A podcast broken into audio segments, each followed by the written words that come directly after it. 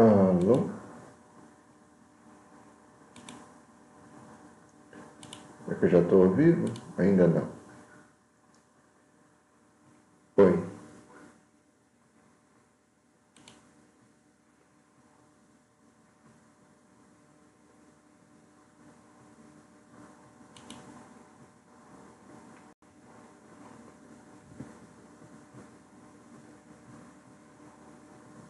Alô? Ah.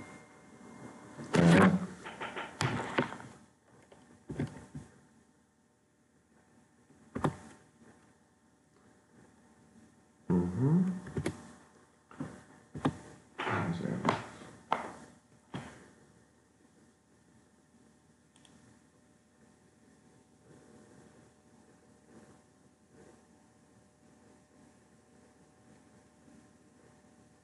Oi, Adriana. Oi, Fernando. Tudo bem?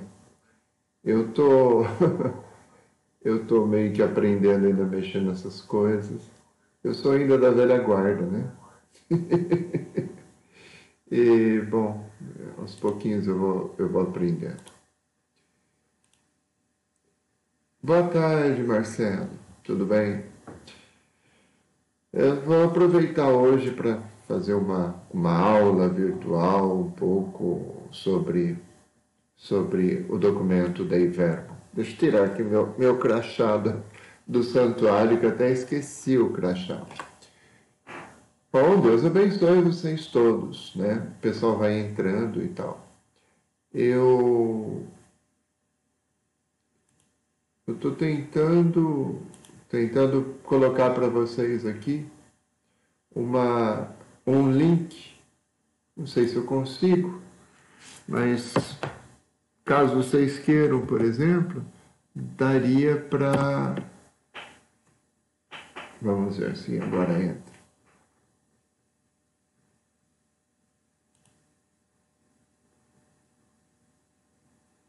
Uhum.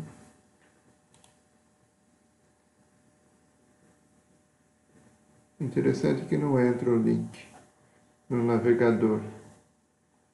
Já tentei duas, três vezes. Bom, vamos ver se eu consigo. Não, ele não entra. Interessante, porque o oi entrou. Vamos ver se o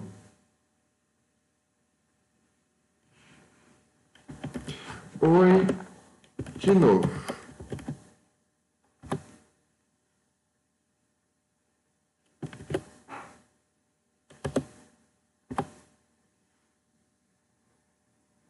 Boa noite. uh, não entra. Boa noite, Leider. Tudo bem? Bom, eu estava esperando vocês entrarem aqui, mas, em todo caso, é, esse é o. Deixa eu ver se vocês dá para ver. É, a Dei Verbo, né, é, que é um documento do Vaticano II. É um documento pequeno, não é um documento grande, mas é um documento muito importante. Foi o terceiro a ser publicado né, das, dos grandes documentos do Vaticano II. E ele foi publicado Deixa eu ver a data aqui direitinho, para não falar bobagem. É, foi dia 18 de novembro de 65. Faz um bom tempo já, eu sou de 64, então já faz bastante tempo. Mas veja, por que, que eu estou falando de um documento tão antigo? Primeiro, porque é um documento importante. É, tem gente quando fala do Vaticano II acha que o Vaticano II nasceu do nada.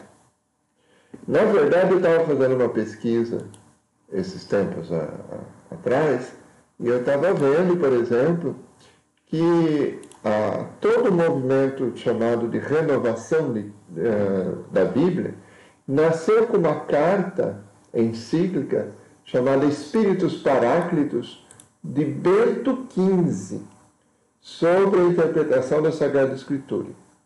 Na verdade, essa carta ela é, ela é datada Oh, peraí. Ops. Ela é datada de 15 de setembro de 1920, para você ter uma ideia. Por que, eu estou falando dela? Simples. Porque é, o Bento XV, quando ele publicou essa carta, tinha um grande movimento de estudos da Bíblia, dos originais da Bíblia, tudo entre os protestantes. E ele quis impulsionar os estudos bíblicos em 1920, para você ter uma ideia. E aí ele, falando da palavra de Deus, falando de São Jerônimo e tudo e tal, ah, ele conseguiu entusiasmar a igreja para o pessoal começar a estudar, estudar a Bíblia. Mas em 1920 ia estudar a Bíblia onde? Tinha que aprender na, com os protestantes. Logo depois se fundou uma escola bíblica em Jerusalém para os católicos, para aprender arqueologia, para ir pesquisar lá no lugar e tudo tal. Então, isso tudo começou a fermentar já em 1920. Em 1940 e pouco, Pio XII deu autorização para os teólogos católicos eh, e escreveu uma, uma encíclica chamada Divino Afrante Espírito, onde ele dá um, um outro incentivo. Então você tem dois papas antes do Vaticano II, Bento XV e Pio XII, incentivando os estudos bíblicos. E aí, quando chega na época do Concílio Vaticano II, nós temos um, um, uma grande euforia da igreja com os estudos bíblicos, mas ainda a Bíblia é coisa de protestante. Então ficou meio complicado para alguns católicos. Como assim eu vou ler a Bíblia? O, o meu avô, que era católico, fervoroso e tal, era violinista, foi sacristão da, da, da igreja, meu avô dizia assim que não se podia ler a Bíblia, porque a gente ficava louco. Né? Então é, é um pouco complicado. Meu avô, é, na década de 50, 60, é, dizia, ah, não leia a Bíblia porque você fica louco, né? porque você não sabe e tal. Porque a Bíblia era coisa protestante. Então, nós católicos, a gente se defendia da Bíblia. Agora, quando nós estamos no Concílio Vaticano II, uma das situações que se coloca é falar da Bíblia e de falar da Bíblia em conjunto com os nossos irmãos protestantes. Não para se bicar deles, não para falar mal, não para a coisa é, ficar é, ficar se batendo. Né? Então, aqui, em 65, quando se, se escreveu, né, o, o concílio começa com uma frase bem interessante. O Sagrado Concílio, número 1 um do texto, diz assim: O Sagrado Concílio, ouvindo religiosamente a palavra de Deus, proclamando-a com confiança, as suas as palavras de São João. Anunciamos-vos a vida eterna que estava junto do Pai e nos apareceu. Anunciamos-vos o que vimos e ouvimos, para que também vós vivais em comunhão conosco. E a nossa comunhão seja com o Pai e com seu Filho Jesus Cristo. Ele está citando aqui 1 João, capítulo 1, versículos 2 a 3. Então você tem aqui o quê? Né? você tem aqui um concílio que começa a falar com carinho da palavra de Deus. Então, não se esqueça que o concílio é sempre o Papa e todos os bispos com o Papa. Então, é mais, o concílio é mais do que o Papa sozinho, no sentido que ele é o Papa, mas todo o episcopado. Então, nós estamos falando aqui, praticamente, de todo o conjunto dos apóstolos da Igreja Católica. Né? E a gente não pode esquecer, pode ser meio chato de, de, de saber, mas a gente não pode esquecer que o concílio não foi só um corte, mas também não é só continuidade. Existe uma briga, existe uma briga na interpretação do Concílio Vaticano II. Tem, um, tem uma turma de, de teólogos que diz, olha, foi um corte com a tradição da igreja, graças a Deus. Tem uma turma eh, que não gosta do concílio, que diz assim: foi um corte com a tradição da igreja. Que pena, isso foi uma heresia. Tem uma outra turma que diz: olha, o concílio, é, o concílio Vaticano II está em continuidade com ah, todos os, todas as encíclicas, eh, todos os textos anteriores, e por isso não tem nada de novo. As duas posições estão erradas. Né? Dizer que o concílio foi só uma ruptura está errado. E dizer que o concílio não tem nada de novo porque é um concílio pastoral. A gente não pode esquecer o seguinte: né? a primeir, o primeiro concílio da igreja está né? é, tá em, em Atos dos Apóstolos, capítulo 15, né? e no livro dos Atos, Romanos, não, Atos, capítulo 15. No livro do, dos Atos, que ficou na palavra de Deus, o primeiro concílio, que é o concílio de Jerusalém, se reuniu, reuniu todos os apóstolos, pediu assistência do Espírito Santo, para quê? Para se saber se as pessoas precisavam ser circuncidadas ou não. Na verdade, não era um ato de doutrina, era um ato de pastoral. Saber se a gente podia acolher as pessoas de fora ou não podia acolher as pessoas de fora. Então, o primeiro concílio mais importante da igreja, que ficou até na palavra de Deus, né? Atos dos Apóstolos, capítulo 15, você pode pegar aí na sua Bíblia, tá? A Assembleia ou Concílio de Jerusalém, né? é, foi justamente para decidir se podia ou não acolher os gentios.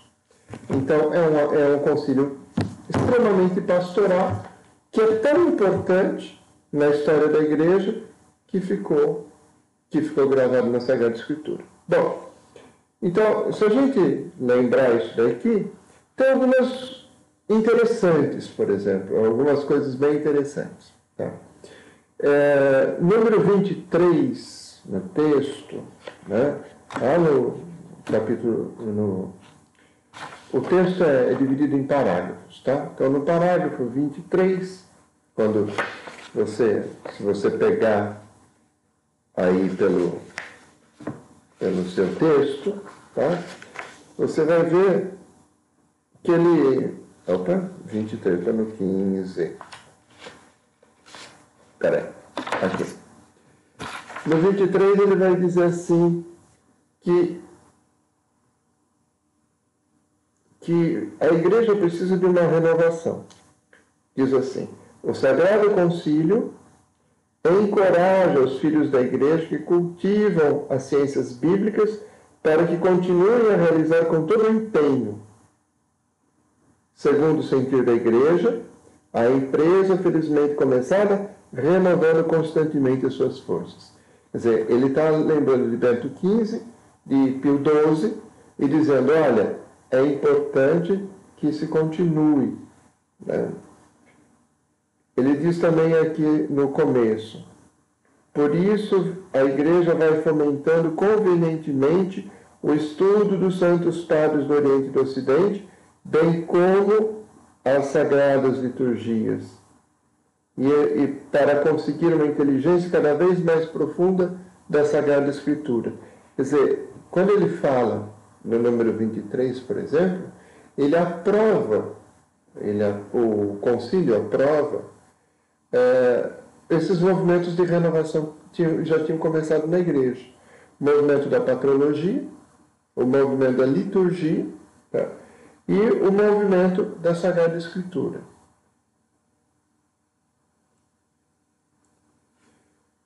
É, o Fernando está perguntando se poderíamos dizer que o concílio é uma evolução da compreensão da doutrina e da pastoral. Se você levar em consideração, Fernando, a doutrina de John Henry Newman, que foi profundamente adotada pelo Concílio Vaticano II, o cardeal Newman, que era um cardeal, um padre anglicano, que pesquisou muito sobre, sobre os santos padres para descobrir a verdade da igreja, é, o cardeal Numa depois se converteu na Igreja Católica, né? E acabou uh, morrendo como cardeal da Igreja. E o Newman, como teólogo, ele tem uma doutrina que ele diz assim que tudo que nós acreditamos hoje é um aprofundamento daquilo que já estava no começo, mas que não estava bem explícito. Então, sim, Então a gente pode dizer que o concílio é uma evolução no sentido de um aprofundar nas coisas. Isso sim. É, se você estiver falando nesse sentido, o concílio é uma evolução. Porque depende do, do, do termo que você está usando, evolução. Tá? Depende de como você entende a palavra evolução. Não pode ser uma evolução darwinista. Mas se for evolução no sentido de aprofundamento, né, sim, é verdade. Né? Tanto que você pega, por exemplo, eu peguei as citações, se você pegar, por exemplo, as citações, é um texto de oito páginas, tá? Duas páginas são de citações. E aí eu, eu fui olhar, fui olhar. Tem 41 citações no texto, tá, Fernando? Dessas 41, cinco são diretamente da Bíblia. Claro, tem outra, outras coisas, mas eu peguei a citação inteira, tá? Então, cinco citações são da Bíblia. 14 citações são da patrologia dos padres da igreja, dos grandes teólogos do século 3, 4, 5 e 6 da igreja, tá? tanto do Oriente como do Ocidente. 11 citações são de concílios, inclusive o Concílio de Trento e o Vaticano I. Tá? É, dez citações são de papas, incluindo Pio XII, incluindo João XXIII e outros papas anteriores, tá? e uma citação é da Comissão Bíblica. Então você vê, por exemplo, de 41 citações, você tem muita coisa recheada a partir dos padres da igreja e muita coisa recheada a partir dos próprios concílios e dos papas. Não dá para dizer que o concílio é uma ruptura nesse sentido, mas também não dá para dizer que o, concílio, o, o documento, é simplesmente uma continuidade. É, eu gosto da, da expressão navalha de Oca. Né? Oca, Guilherme de Oca uh, cunhou, é, cunhou um, um conceito teológico que é que nós precisamos desbastar e tirar tudo aquilo que não tem necessidade. Quando você poda uma planta, ela cresce mais rápido e cresce mais forte. Quando você deixa todos os galhos de uma planta, então ela, ela fica fraca. Então, na verdade, o concílio foi uma poda, não é uma ruptura e não é uma continuidade. Tá? Eu queria, é, eu queria dizer, por exemplo, no número 2 do texto, ele fala que Deus se revela a si mesmo. Porque hoje nós temos uma. É, aprove a Deus a sua bondade e sabedoria revelar-se a si mesmo e dar a conhecer o mistério da sua vontade. Porque hoje nós temos uma, uma, uma linha de interpretação que diz que toda religião é uma espécie de revelação. Ok, se você disser isso, pode ser num certo sentido, não em todo sentido. Né? Porque a, a, a Dei Verbum diz que Deus, através da Bíblia, ele se revela a si mesmo. Todo o resto, bom, é possibilidade de, de, de revelação, mas não é uma revelação plena. Tá? Depois, no número 6, e aqui o número 6 tem uma, uma coisa interessante, é que a revelação, no número 6, ele diz que a revelação não acontece só pela Bíblia. E a gente precisa tomar um certo cuidado, porque senão a gente vira protestante. Os protestantes são gente boa, mas nós somos católicos, não pode esquecer disso, tá? Diz aqui número 6. O Sagrado Concílio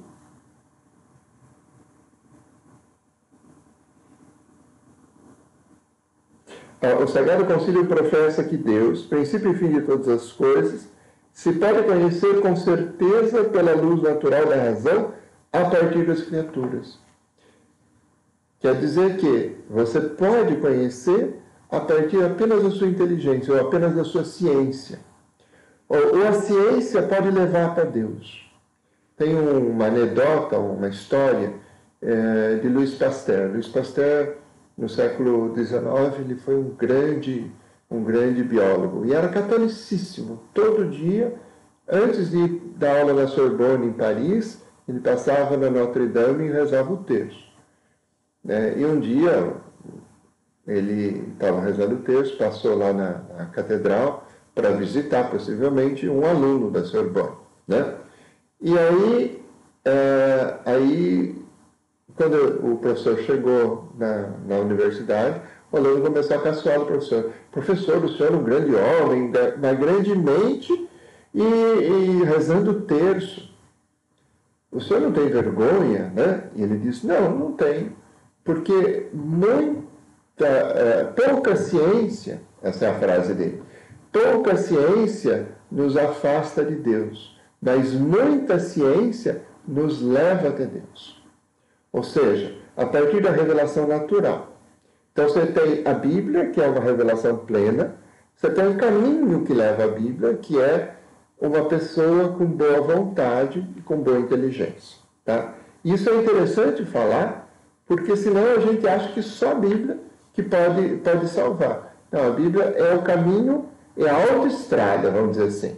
Mas nós temos todas as outras estradinhas que chegam até ela. Tá? Depois, no número 8, eu separei aqui, né? o número 8 fala do Nilma. O Fernando me fez é, adiantar é, a situação do Newman. É, número 8 diz assim: Isto é, a Igreja, no decurso dos séculos, tende continuamente para a plenitude da verdade divina, até que nela se realizem as palavras de Deus. E aqui nós estamos quase com uma citação explícita do, do Newman, John Henry Newman. Né? A Igreja, no decurso dos séculos, tende continuamente para a plenitude da verdade divina. Ou seja, nos primeiros séculos, eles entendiam tudo que era importante entender. Mas hoje em dia a gente, o Espírito Santo vai mostrando o desenvolvimento da doutrina. Tá? É, depois, é, ele vai valorizar, por exemplo, a tradição. A tradição é, ela é, não é aceita pelos nossos irmãos protestantes, mas ela é considerada fonte de revelação, porque foi, é a partir da tradição que a gente sabe os livros que estão na Bíblia. Porque senão você vai dizer, olha, tem outro evangelho, eu vou colocar dentro da Bíblia. Tem outra coisa, eu vou colocar dentro da Bíblia. Tem outro livro que eu gosto, eu coloco dentro da Bíblia. Onde está o cânon? Onde está a regra que diz esses livros são são sobrenaturais, são revelados, e esses livros não são. Então, mediante, diz o texto aqui, mediante a mesma tradição, tradição com T maiúsculo, conhece a igreja o cânon inteiro dos livros sagrados, toda a lista dos livros sagrados. E a própria Escritura entende-se nela mais profundamente e torna-se incessantemente operante. Ou seja, você, pela tradição, você tem uma possibilidade de interpretar a própria escritura. Coisa que os nossos irmãos protestantes não têm isso a, seu favor, porque afinal, né, eles é, o sola Bíblia, né, afinal das contas. Deixa eu ver se eu consigo acertar um negócio aqui. Ah, agora consegui. Melhorou. Bom, número 9, né? No número 9, ele diz justamente isso. A sagrada tradição, estamos falando de tradição com letra maiúscula, tá? Portanto, e a Sagrada Escritura estão intimamente unidas e compenetradas entre si. Com efeito, derivando ambas da mesma fonte divina, fazem com que uma coisa fazem como que uma coisa só e tendem ao mesmo fim. Nós precisamos aqui fazer uma, uma uma, um esclarecimento entre tradição e tradições. Existem muitas tradições, existem muitas histórias, não só sobre Bíblia, mas sobre santos, sobre a igreja, sobre um monte de coisa. Nós estamos falando da melhor tradição da igreja, tá? Isso a gente encontra na literatura que os santos padres deixaram, isso a gente encontra nos grandes teólogos, tá? E essa não é qualquer, qualquer historinha, qualquer historieta. Por exemplo, a partir do Vaticano II, muito santo foi até colocado de lado. Por quê? Porque não tinha história verídica, não tinha fonte histórica. Então você pega, por exemplo, tem muita historinha sobre é, Cosme Damião, por exemplo. Mas quais são as fontes históricas? Tem muita história, por exemplo, sobre São Jorge, grande é, cavaleiro da, da, da, da, milícia, do rei, tudo. mas onde estão as fontes? Se perdeu? Pode ser. Pode ser que seja um personagem muito bom historicamente, mas nós não temos mais fontes históricas sobre São Jorge, sobre Santa Filomena, por exemplo. Né? Santa Filomena foi o grande, a grande devoção do Curadars no século XIX. Mas, o que a gente sabe sobre Santa Filomena? Que ela tinha o corpo e que ela tinha instrumento de martírio. Isso a gente sabe. Ela existiu? Claro que existiu. Temos o corpo dela e os instrumentos de martírio. Que era, que era uma moça que foi, católica que foi martirizada e que sem dúvida está no céu, ninguém duvida. Mas todo o resto foram historietas que foram que dizem que, que uma freira na, no século XIX teve uma revelação de Santa Filomena e contou as histórias. Mas você não pode basear, por exemplo, um, um, a existência de uma santa, colocá-la como modelo de vida para o povo cristão, a partir de histórias de uma freira que você nem sabe se, se teve essa revelação mesmo ou não. Tá? Então a gente precisa tomar um certo cuidado. Mas, vamos lá. Número 9, né? a Bíblia e a tradição já falei. Número 10. Aqui tem uma coisa curiosa, número 10. Ele fala do magistério da igreja, ou seja, dos bispos da igreja, que exercem o poder de ensinar, como sendo um serviço à palavra de Deus. É bem interessante, porque até esse tempo atrás, até esse tempo aqui, quando foi escrito, se achava que o, o bispo era um poder, um poder eclesiástico, ele era príncipe da igreja. Né? Diz aqui no número 10. Porém, desculpa, porém o, o encargo de interpretar autenticamente a palavra de Deus, escrita ou contida na tradição, foi confiado só ao magistério vivo da igreja cuja autoridade é exercida em nome de Jesus Cristo, esse magistério não está acima da palavra de Deus, mas sim ao seu serviço, ensinando apenas o que foi transmitido, portanto, enquanto, por mandato divino, com assistência do Espírito Santo, a ouve piamente.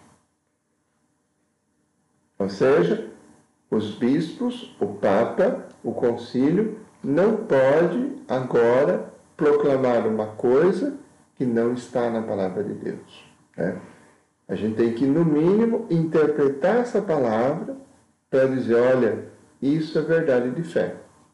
E isso é uma limitação bem interessante que se coloca ao magistério da igreja, porque na Idade Média se dizia que o Papa tinha tanto poder, existia uma, no século XIII, XII, XIII, se dizia, alguns teólogos diziam que o Papa tem tanto poder que ele pode tirar ou colocar livros na Sagrada Escritura. Ele pode tirar livros ou ele pode colocar livros. Ah, eu gosto de um livro de poesia, vou colocar lá. É, isso não está não tá muito certo. Então, essa limitação, essa limitação ao magistério da igreja, mesmo ao poder do Papa, né, vem a partir do número 10, a Lumen Gentium. Tá? número 12, 12, tá? Tem aqui, aqui tem uma coisa interessante, que até hoje muita gente ainda não conseguiu, não conseguiu entender que a gente, às vezes, na Bíblia, a gente precisa interpretar certas coisas. Tem gente que, que pega o texto e fala assim, tá aqui, tá escrito aqui. Não, não é assim.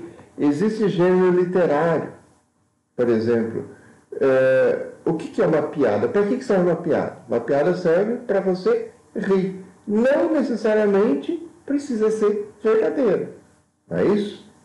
Para que, que serve um anúncio fúnebre? Para explicar que uma pessoa morreu. Aí ele precisa ser verdadeiro. São coisas diferentes, são gêneros difer literários diferentes. A gente fala de forma diferente, eu não falo com o mesmo tom de voz e nem com, com o mesmo vocabulário, né? uma piada e um anúncio fúnebre. Por quê? Porque são muito diferentes um do outro. Diga, Leider, você está dizendo aqui que eu fui até a maior parte da minha vida e já tinha lido a Bíblia inteira, sem abandonar jamais o meu ceticismo, mas revelação mesmo só tive em uma missa. Logo, Deus me foi revelado pela igreja. Sim, mas você teve a, a revelação na missa, mas a missa, é, não, não pode se esquecer, você teve na missa católica a partir do Vaticano II, né? E a missa católica, a partir do Vaticano II, ela integra duas coisas que eram completamente separadas antes do Vaticano II. Antes do Vaticano II, o padre podia rezar a missa, né? Normalmente rezava a missa logo de manhãzinha, por causa da questão do jejum, que era muito forte. Então, rezava a missa logo de manhã, e à noite tinha a leitura da palavra de Deus e o sermão. Então, você tinha a, a liturgia da Eucaristia separado da liturgia da palavra. Quando você se converteu, Leida, é, já estavam juntos as duas mesas, o ombão da palavra e a mesa da Eucaristia.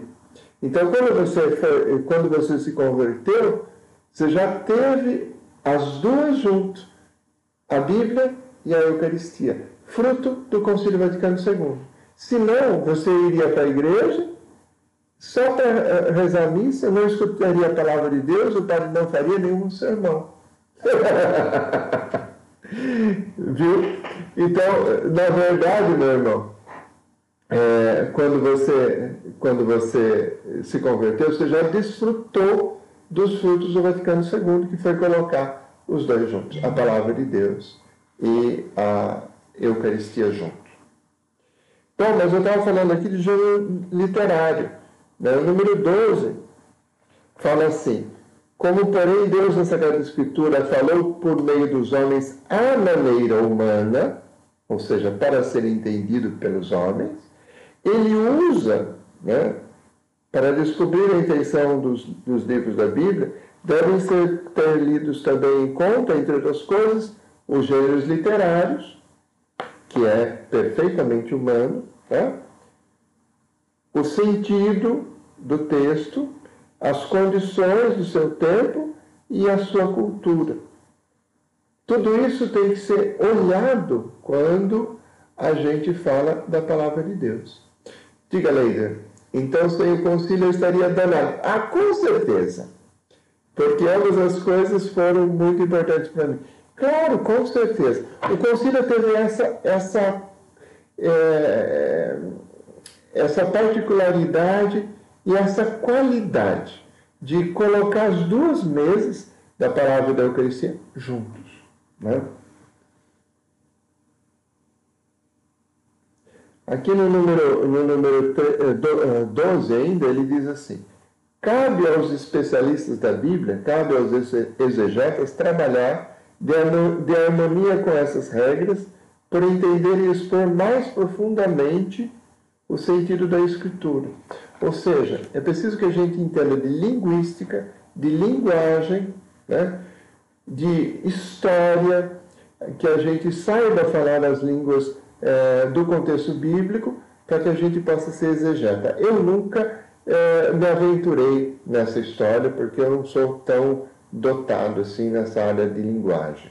Né? Mas é preciso que a gente conheça todas essas coisas humanas para a gente entender a palavra de Deus. Né? É...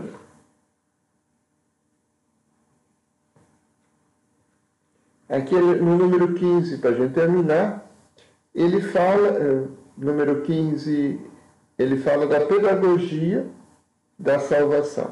Né? Tais livros, falando da Bíblia. Apesar de conterem também coisas imperfeitas e transitórias, revelam, contudo, a verdadeira pedagogia divina.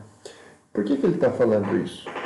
Porque de vez em quando você vai ler um salmo, não sei se já aconteceu com você, de você ler um salmo, por exemplo, e tem um trecho lá que é imprecatório, que diz assim: que os meus inimigos sejam passados ao fio da espada, os seus filhos sejam mortos e as suas esposas tenham a barriga aberta, tenham, sejam cortados no ventre.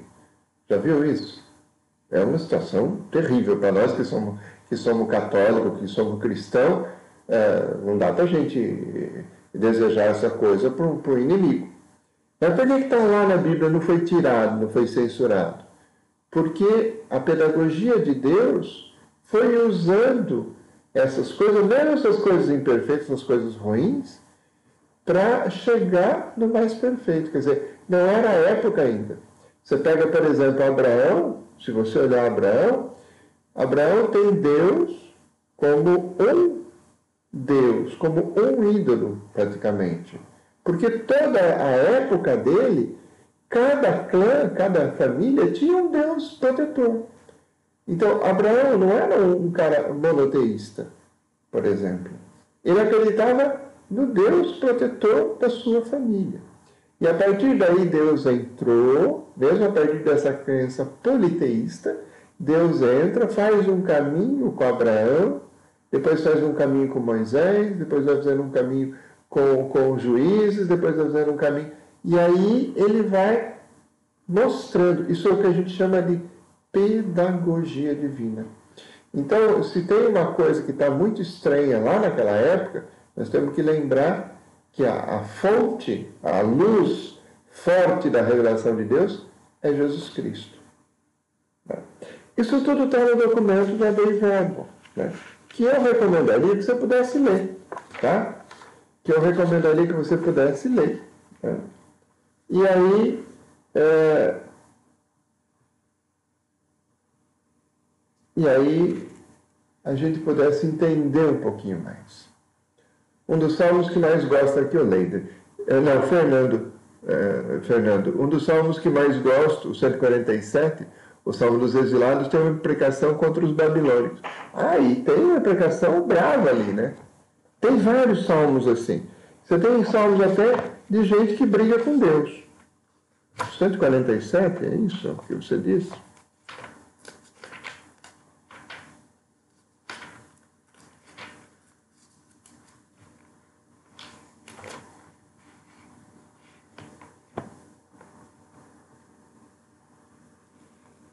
E eu tô com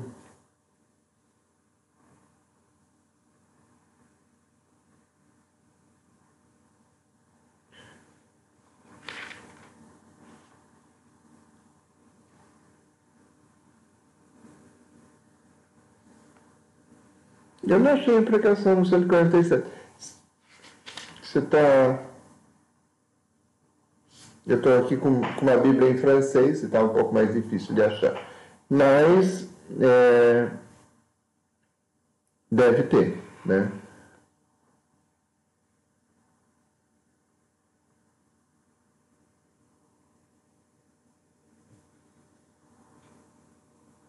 Eu não vou ler agora o texto todo. Mas é, com certeza é isso. Tem algumas coisas, por exemplo, quando, quando Deus uh, vai abençoar uh, Abraão, né? ele, ele diz, olha, a Sara acaba dando para ele a, a, a empregada. Isso era um costume da época. Deus aceita, para nós hoje pode ser uma imoralidade, mas Deus aceita? Aceita. Né? Ah, dependendo da versão, são de 46, deve ser isso mesmo. Eu, tô, eu não estou querendo ver aqui, senão vai, vai pegar muito tempo. Mas é um pouco isso. Eu tô, ah, e o que eu queria dizer aqui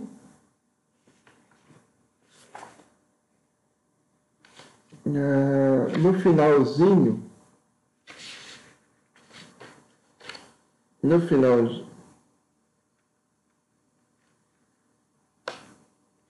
aqui no número 15 ele fala uma coisa que é curiosa. Não, número 25, desculpe.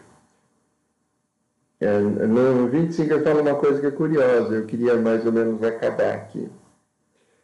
Façam-se edições da Sagrada Escritura munidas dos convenientes anotações Sabe aquele comentário? Já viu que a, a Bíblia Católica tem comentários.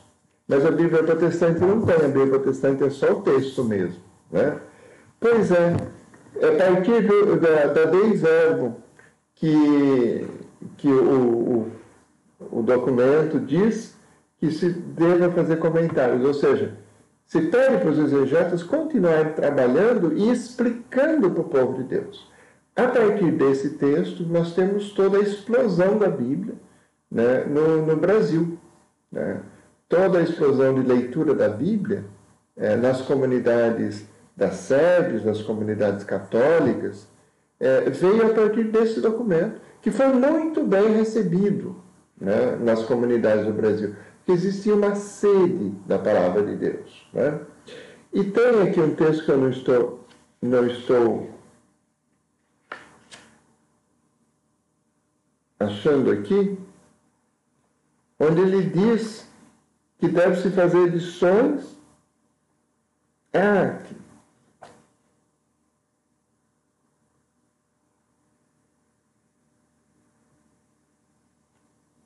Além disso, faz as edições da Sagrada Escritura munidas de convenientes anotações para uso também dos não cristãos e adaptadas às suas condições. Nós estamos falando aqui né, de um texto católico que manda fazer uma, uma Bíblia até para ser lida por quem não, quem não acredita. E ele fala num texto que eu não estou achando aqui, que pulei agora no, não acho. Ele diz assim que deve-se fazer Bíblia em comunhão ou em associação com as outras igrejas cristãs. Então, desculpa, eu perdi esse, perdi essa parte, mas é, de, de dizer para vocês, mas o texto não só incentiva o trabalho bíblico, como incentiva o ecumenismo como incentiva ainda a leitura até por aqueles que não têm fé. Né? E aí, Leida, você entra no meio. Né? você começou sem fé, acabou com fé. Você lia a Escritura sem fé, mas isso foi preparação para depois você entender a chave que te foi dada naquele dia da sua conversão. Essa chave para a interpretação da palavra de Deus foi o seu momento da graça. Meu irmão, minha irmã, eu estou pensando que a gente pode, uh, na semana que vem, nós vamos comentar um pouco a Gaudium et Spes, né, que foi o último dos grandes documentos do, do concílio e que eu queria comentar. É, esse é o que dá a base para o engajamento pastoral da igreja. Tá? lei da Bíblia. Ah, sim, a Bíblia de Jerusalém já foi feita a partir é, dessa, é, dessa vinculação com os protestantes. A Bíblia de Jerusalém tem mais comentários do que o texto em si, a versão que os catecistas, que os catequistas usam também. E isso ajuda imensamente. Sim, eu estou aqui com uma que é chamada Zé Bíblia, né? A Zé Bíblia é uma, é uma versão que ela é ecumênica. Né? É uma outra experiência e é feita para é,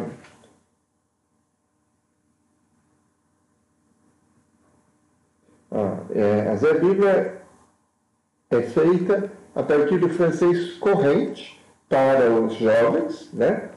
E diz aqui, a Zé Bíblia recebeu o sustento financeiro do Conselho de Igrejas eh, Cristãs da França, composto dos representantes oficiais, a Conferência dos Bispos Católicos da França, a Federação Protestante da França, a Assembleia dos Bispos Ortodoxos da França e a Igreja Apostólica Armeniana, Armênia, e a Igreja Anglicana da França.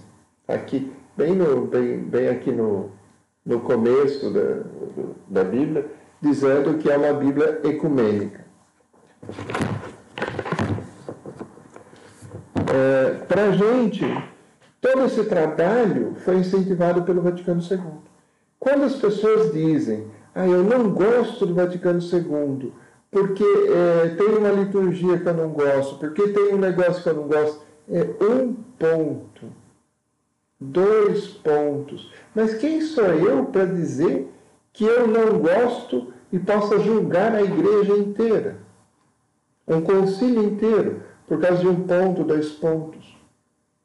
É muito orgulho intelectual, eu acho. Né? Em todo caso, o Concílio Vaticano II deu os frutos maravilhosos na igreja. E a gente não pode esquecer disso. Semana que vem a gente pega a Gaudium Spes, que é o fundamento do engajamento político, o fundamento do engajamento social. E a partir da Gaudium Spes que o Papa Francisco tem feito todo o seu trabalho de, de, de falar que nós precisamos ir para as periferias da igreja, né? para as periferias do mundo, para as periferias da vida. Né? É, é a Gaudium et Spes que dá a base para esse tipo de coisa. Então nós temos quatro bases no, no Vaticano II. Tá? E as quatro bases eu estou trabalhando um pouco. Lumen Gentium, Sacrosancto Concílio, Dei Verbum e Gaudium et Spes. As quatro bases do Vaticano II a igreja, a liturgia, a Bíblia e o compromisso social. Se a gente faltar algum desses, a gente fica que nem uma cadeira manca. Uma cadeira manca é uma porcaria de usar. Não é isso? De, de, de fato, um católico que manca, que fica sem um, uma dessas bases, vira uma porcaria de católico. Por isso, é, nós estamos, eu estou insistindo nessas lives do Vaticano II. Tá? Muito obrigado a todos vocês, Leider, é, Fernando, é, todo mundo que, que, que, participou da transmissão, que esteve por aqui. É, muito obrigado. Afinal, é, outras pessoas vão, vão ver essas, essas, essa transmissão em outros momentos. A Adriana, o Marcelo, né? É, o Fernando Leider, e tem mais um aqui que eu não sei quem que é. é em todo caso, tem mais um espectador aqui que está anônimo.